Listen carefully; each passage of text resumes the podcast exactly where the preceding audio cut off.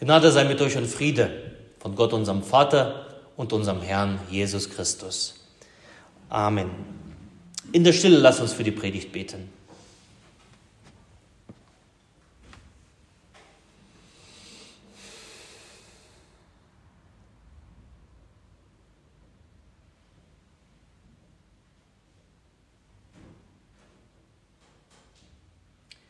Herr, dein Wort ist meines Fußes Leuchte und ein Licht auf meinem Wege. Amen. Meine Predigt habe ich heute genannt, eine praktische Anweisung mit geistlicher Dimension. Es ist manchmal verrückt mit Bibeltexten und wenn schon ein Bibeltext uns als Gemeinde oder mich in diesem Jahr in meinem Dienst besonders begleitet hat, dann sind es die Worte aus der Epistel, die wir gerade gehört und gelesen haben. Jakobus 5. Manchmal ist es wirklich so, das kommt einem vor, dass der Bibeltext einen so richtig begleitet oder sogar wie verfolgt. Und ähm, wir haben diese Bibelstelle, wer es genau gelesen hat, wie diese Bibelstelle aus Jakobus 5, mit der wunderbaren Verheißung, mit der großen Verheißung Gottes. Wir haben sie betrachtet im Gemeindeblatt. Ich hoffe, ihr lest mit großem Interesse die Rubrik Liturgisches ABC, denn darüber habe ich ein paar Gedanken äh, geschrieben. Diese Bibelstelle tauchte in einer oder anderen Predigt auf, weil die Texte zur Predigt, äh, ja, zu den Predigten dieses Jahr besonders ja, dafür geeignet waren. Sie handelten viel über Krankenheilungen. Und aufgrund der heutigen Bibelstelle haben einige Menschen sich an mich gewandt und suchten Verheißung, die eben in diesem Wort Gottes drinne steckt, auf diesem Wort Gottes ruht. Also, wie gesagt, in diesem Jahr irgendwie verrückt, aber dieser Bibelvers, dieser Bibeltext, er hat begleitet, er verfolgt ähm, und immer, immer wieder kommt er vor. Ich habe mir das so angewöhnt, wenn etwas sich häuft oder gehäuft auftritt und ich eingeladen bin, darüber zu hören oder nachzudenken, dann ist es vielleicht so, dass Gott dadurch mir etwas sagen möchte. Wenn das immer wieder vorkommt, immer wieder auftaucht, immer wieder aufploppt, wenn es mich verfolgt, möchte Gott mir vielleicht etwas sagen, was ich noch nicht verstanden habe oder noch nicht für mich in meinen Alltag hinein integriert habe. Darum lass uns noch einmal auf diesen Bibeltext, auf den Predigtext heute hören. Die Epistel, wie gesagt, haben wir schon gehört, aber äh, doppelt hält besser. Ich denke, das ist wichtig bei diesem Text. Überschrieben mit das Gebet für die Kranken. Leidet jemand unter euch, der bete? Ist jemand guten Mutes, der singe Psalmen? Ist jemand unter euch krank, der rufe zu sich die Ältesten der Gemeinde, dass sie über ihm beten und ihn salben mit Öl in dem Namen des Herrn. Und das Gebet des Glaubens wird dem Kranken helfen und der Herr wird ihn aufrichten und wenn er Sünden getan hat, wird ihm vergeben werden. Bekennt also einander eure Sünden und betet füreinander, dass ihr gesund werdet. Des gerechten Gebet vermag viel, wenn es ernstlich ist. Der Herr segne an uns dieses Wort. Amen. Ich glaube, dass Gottes Wort keine theoretische Abhandlung ist, sondern sie greift tief in unseren Alltag hinein. Und zunächst geht unser Text auf unser Leben ein und beschreibt, wie es häufig ist. Es ist wie eine Achterbahnfahrt. Mal geht es oben hinauf, mal sind wir am Boden zerstört, mal geht es uns gut und mal liegen wir krank da nieder. Und wichtig ist in diesem Fall, dass wir dabei die geistliche Dimension des Lebens nicht übersehen, also unsere Beziehung zu Gott. Egal, ob wir oben sind oder auf dem Boden zerstört oder wie meistens irgendwo dazwischen. Dazu hilft diese Anweisung aus dem Jakobusbrief. Leidet jemand unter euch, der bete? Ist jemand gutes Mutes, der singe Psalmen? Also im Leid zu beten und wenn es dir gut ist, zu singen. Wer tut das von uns beides? Im Leid zu beten, vielleicht die meisten von uns, aber wenn es dir gut ist zu singen, Gott zu loben, ihm zu danken, ist dein Alltag davon geprägt, vom Gebet, wenn es dir schwer ist, und von Lobgesang, wenn es dir gut geht. Den einen oder anderen erinnern die Worte an die Worte des Apostels Paulus aus dem Römerbrief Kapitel 12. Seid fröhlich in der Hoffnung. Also fröhlich sein, wenn es uns gut geht, weil wir eine Hoffnung haben, geduldig in der Trübsal, beharrlich im Gebet. Gleich ob es uns gut geht oder schlecht, immer sollen wir es vor Gott bringen, eben als fröhlichen Lobgesang oder als Dankgebet oder als Bitte um Hilfe. Hilf mir, Herr, so ist mir geholfen, wie es im Wochenspruch heißt. Wenn wir diese geistliche Dimension unseres Lebens nicht vergessen, dann bleiben wir mit Gott in Verbindung. Und darum geht es. Um Beziehung zu Gott. Darum geht es bei uns Christen, um Verbindung, in Verbindung mit Gott immer zu bleiben. Beziehung mit Jesus. Doch der Jakobus-Text geht etwas weiter. Hier ist eine genaue Anweisung. Hier wird also praktisch, also darum eben praktische Anweisung mit geistlicher Dimension. Und wie es hier weiter heißt, ist jemand unter euch krank? Hier sind wir gefordert, uns selbst anzuschauen. Nun, zu gucken, bin ich krank, dem nachzugehen, wie es mir geht. Wenn wir mal eine Grippe haben oder Stupfen, das ist ja nicht das Problem. Aber manchmal bin ich auch an der Seele krank. Oder ich bin krank körperlich und mag es nicht, mag es nicht für mich anzunehmen. Ich bin gefordert von dem Bibeltext, tut es, fordert mich dazu heraus, zu gucken, zu schauen, wie geht es mir eigentlich? Wie geht es mir überhaupt? Man denkt christlich, man, man denkt häufig christlich äh, zu sein heißt, den anderen immer im Blick zu behalten, immer den, der andere. Nächstenliebe zu, zu üben und so weiter. Mitmenschen Gutes zu tun, das sagt man, das ist christlich, da sollen wir bei dem anderen sein. Doch hier, hier ist eine Stelle, die Bibelstelle, die, in der wir eine Aufforderung haben, habe dich auch, auch dich selbst im Blick. Begegne dir selbst. Stelle dich nicht irgendwo ganz hinten an und, und, und alles andere ist wichtig, aber du selbst bist nicht wichtig. Wisst ihr, bei Trauergesprächen kommt es mir häufig vor, dass die Angehörigen über den Verstorbenen oder die Verstorbenen so sprechen, da, da, da fallen die Worte wie, er hat nie lamentiert.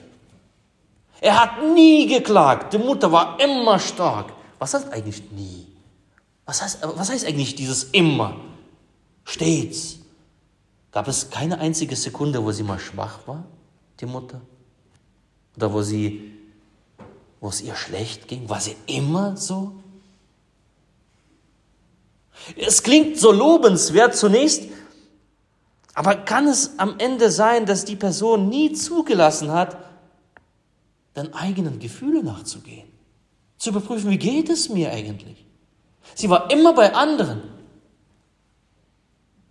Und wir honorieren das mit wohlfeilen Worten und dabei ist es eigentlich Schwäche. Sie hat sich nie getraut, Schwäche einzugestehen. Die Heilige Schrift, ihr Lieben, lädt uns dazu ein, mich selbst in den Blick zu nehmen. Ist jemand unter euch krank? Also schaut, wie es euch geht, wie es dir geht. Schau, wie es dir geht, auch heute früh. Nimm dich in den Blick. Und nachdem du deinen, deinen Zustand erkannt hast, akzeptiert hast, eingestanden hast, ja, ich bin krank, ich brauche Hilfe, das ist, das ist schwer dann sind wir gefordert zu handeln. Und hier darum diese praktische und einfache Anweisung, die nur, nicht nur vorgeschlagen ist, sondern geboten. Also ist jemand unter euch krank, weiter, der rufe zu sich die Ältesten der Gemeinde. Die Ältesten in der Bibel, die Presbyter, wie es griechisch heißt, es sind allgemein alle, die ein leidendes Amt in der Kirche haben. Allen voran natürlich die Hirten und Lehrer, Presbyter, Priester, also Pastoren. Menschen, denen ein Predigtamt anvertraut worden ist, die die Sakramente verwalten, wie es unsere Bekenntnisschriften sagen. Menschen, die unter einer besonderen Verpflichtung stehen, und zwar die des Beichtgeheimnisses. Diese Menschen soll man rufen. Man soll Menschen rufen, die sich mit diesen heiligen Dingen auskennen und von der Kirche dazu öffentlich beauftragt worden sind. Lasse diese Menschen rufen, wenn es dir krank ist. Manchmal ist es schwer. Warum kommt der Pfarrer doch nicht? Aber hier steht, lasse ihn rufen. Ist jemand unter euch krank? Er lasse rufen.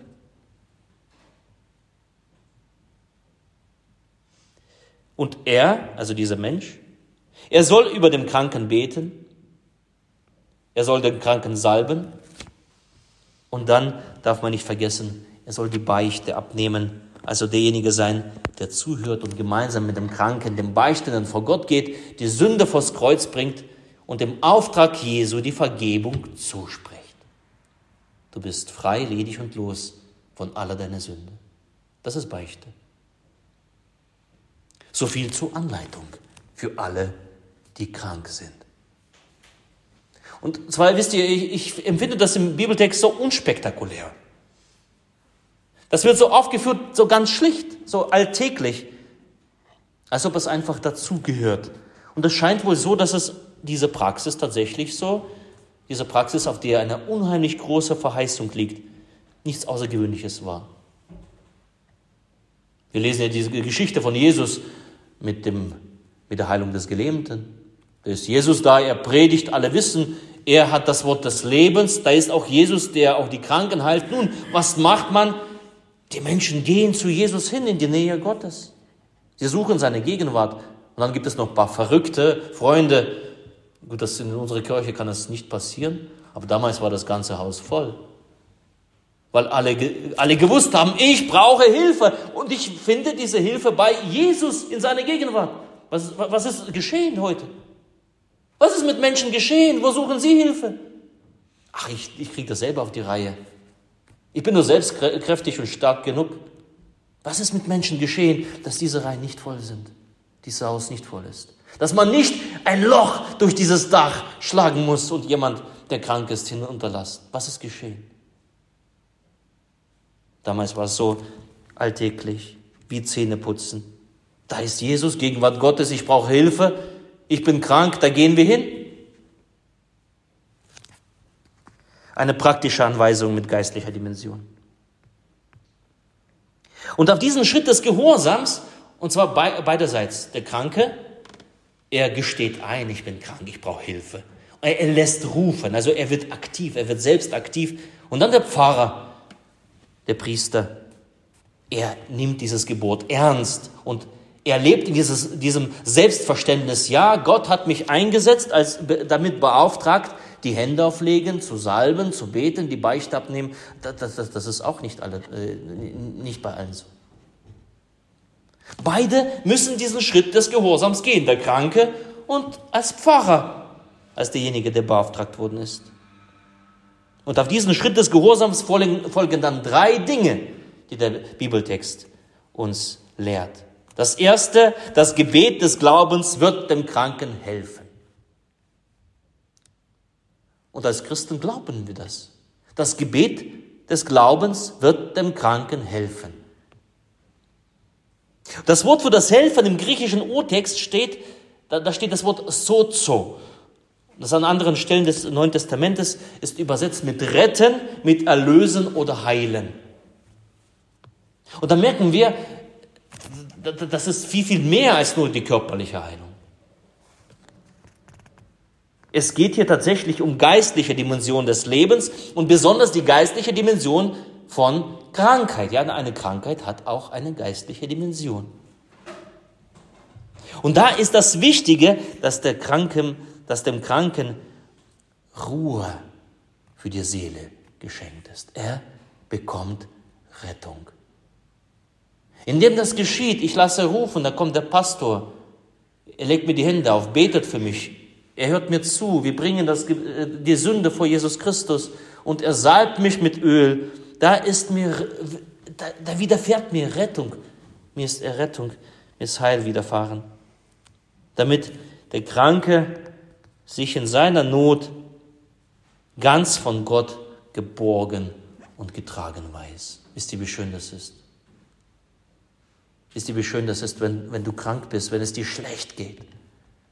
Und du aber weißt, dieser Jesus Christus, dieser Gott, er trägt mich.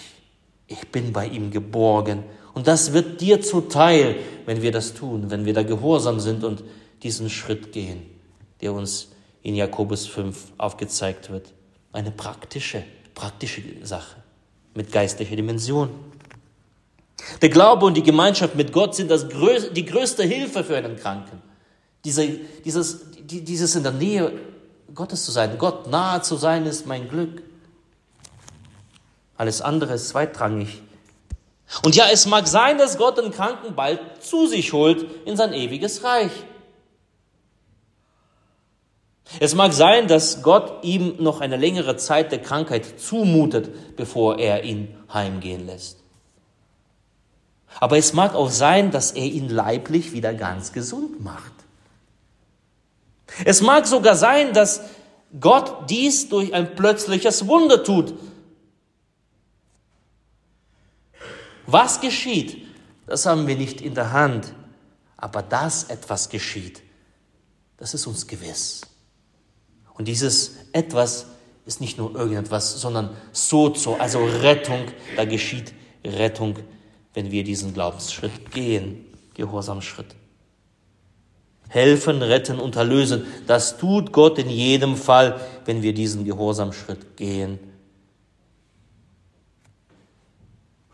Der zweite Teil des bemerkenswerten Satzes bestätigt und vertieft diese Erkenntnis. Da heißt es, und der Herr wird ihn aufrichten. Das Wort aufrichten ist dabei ebenso inhaltsschwer wie vorher das Wort helfen.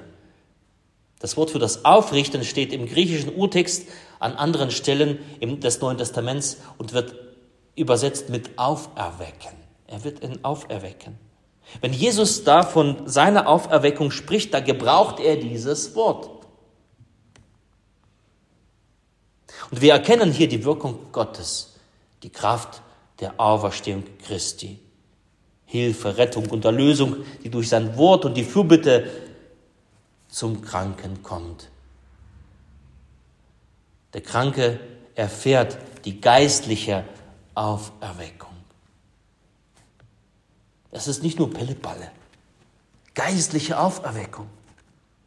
Die Kraft des Auferstandenen kommt zu ihm in Form des Gebetes und der Salbung. Es gibt nichts Größeres als die Kraft der Auferstehung Jesu Christi. Und das wird dir zuteil, wenn über dir gebetet wird und du gesalbt wirst, wenn es dir schlecht ist, wenn du krank bist. Der Glaube des Kranken wird lebendig und er kann selbst in größter Not zuversichtlich auf den endgültigen Ausgang seiner Krankheit blicken. Wie wird die Krankheit ausgehen? Plötzlich ist das das irrelevant wie das so mit der Krankheit ist. Werde ich gesund, Halleluja, ist die Krankheit mir zum, zum Ende des Lebens, dann ist es so, weil Jesus Christus mir Leben geschenkt hat. Jesus lebt, mit dem auch ich tot. Wo sind nun deine Schrecken? Plötzlich verliert Krankheit diese, ja, diese Schwere und diese Macht, wenn ich Gebet und Salbung empfange weil Jesus mit der Kraft der Auferstehung zu mir kommt und mich auferstehen lässt. Am Ende zählt Gewissheit zu bekommen, die Gewissheit des ewigen Lebens und das wird dir zuteil. Das gründet darauf, dass Jesus Christus am Kreuz gestorben ist. Gestorben und auferstanden. Er hat alles menschliche Übel und Leid von der Wurzel her bekämpft indem er zur Vergebung aller Sünden am Kreuz eben gestorben ist. Und dann der dritte Teil des Jakobus-Satzes, darauf weist er ausdrücklich hin. Und wenn er Sünden getan hat, wird ihm vergeben werden. Also das dritte, die Sündenvergebung geschieht dir in dieser Sache. Die Sünde, das ist so eine Sache, wir haben dafür, darüber gebetet, der Psalm 32. Die Sünde, die wird beschrieben hier Denn deine Hand lag Tag und Nacht schwer auf mir, dass mein Saft vertrocknete, wie es im Sommer Dürre wird. Das ist Sünde. Also wenn, wenn, wenn alles eintrocknet, wenn alles verbrennt, bei Hitze und Dürre, so, so, so, so, so ähnliches Wirkung der Sünde. Und wir tragen das mit uns mit, sprechen es nicht aus, denken, bleiben mit der Sünde selbst allein. Denn da ich es wollte verschweigen, also für mich behalten, verschmachteten meine Gebeine.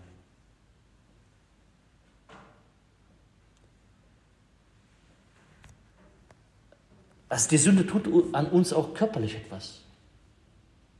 Wenn wir mit Sünde leben, wenn die Sünde über uns Wirkung und Macht hat, wenn wir keinen Platz haben, wo wir die Sünde loswerden, wo wir sie nicht aussprechen können,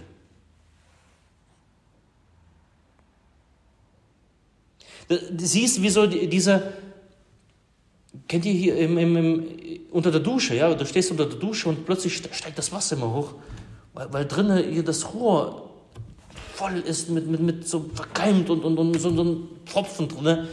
Und du denkst, Mensch, was ist denn hier los? Und du machst noch mehr Wasser rein und das Wasser steigt und du stehst in, in deinem Dreck. So ist die Sünde. Da ist etwas im Rohr zwischen dir und Gott und es kann nicht durchfließen. Äh, so ist die Sünde. Und die Vergebung der Sünde, die, die, Absolution, die, das Zusprechen, dir ist deine Sünde vergeben, du bist frei, ledig und los. Das ist wie plötzlich machst du einen Rohrreiniger rein, dann Wasser, zack, ist es runter. So funktioniert das. Eine Beichte, ihr Lieben, die zum, äh, zu einem evangelischen Leben dazugehört hat, dazu gehört. Die Beichte ist nicht nur für die Katholiken da. Die Beichte ist für uns da, für die Evangelischen. Die Beichte, das, das ist die Beichte. Plötzlich wird etwas frei und ja, super, Mensch, jetzt kann ich wunderbar duschen. Es geht durch. Ich muss nicht mehr im Schmutz treten. Wohl dem, dem die Übertretungen vergeben sind, dem die Sünde bedeckt ist. Wohl dem, der einen Platz hat, wo er seine Sünde aussprechen kann.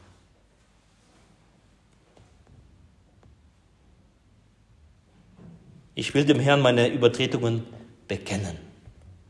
Nicht für mich behalten, heißt das im Psalm. Ich will sie bekennen. Warum? Und da vergabst du mir die Schuld meiner Sünde. Also da ist nicht irgendwie jemand, äh, so wie Gott in der Beichte, der dann guckt und dann zornig und sagt, Mensch, das und das hast du getan. Nein, da vergabst du mir die Schuld meiner Sünde und wohl dem, dem die Übertretungen vergeben sind. Plötzlich ist er frei. Platz für Neues. Das, was hinderlich war für Segen, für Heilung und Rettung, das ist weg. Das ist Beichte, ihr Lieben. Das ist Beichte. Darum ist es gut in, dem, in diesem Zusammenhang, in diesem äh, Gehorsamschritt von Jakobus 5, wozu Jakobus 5 uns äh, auffordert, ist es gut, über seine Sünde zu reden, zu bekennen und, und sich freisprechen zu lassen. Dir sind deine Sünden vergeben, du bist frei, ledig und los. Drei Dinge. Rettung, Aufrichtung und Vergebung der Sünden. Das sind die geistliche Dimension einer praktischen Anwendung des Jakobus 5. Dieser Bibeltext ist uns nicht gegeben, dass wir darüber eine Predigt hören, meditieren sondern zur praktischen Anwendung, dass wir es nutzen, damit wir gerettet, heil, aufgerichtet, gesund, damit es uns vergeben ist. Denn am Ende steht, ein Gebet vermag viel, wenn es ernstlich ist. Also wenn wir diese Dinge ernst nehmen, wenn wir gehorsam sind, das tun, was Gott uns hier anbefiehlt, wenn wir es ernst nehmen, dann vermag so ein Gebet viel. Darum, ihr Lieben, lasst uns das ernst nehmen. Wenn wir es tun, wird Gott dich retten. Er wird deinen Glauben aufrichten. Er wird dir deine Sünden vergeben. Und der Friede Gottes, der höher ist als alle Vernunft, er bewahre eure Herzen und eure Sinne in Christus Jesus. Amen.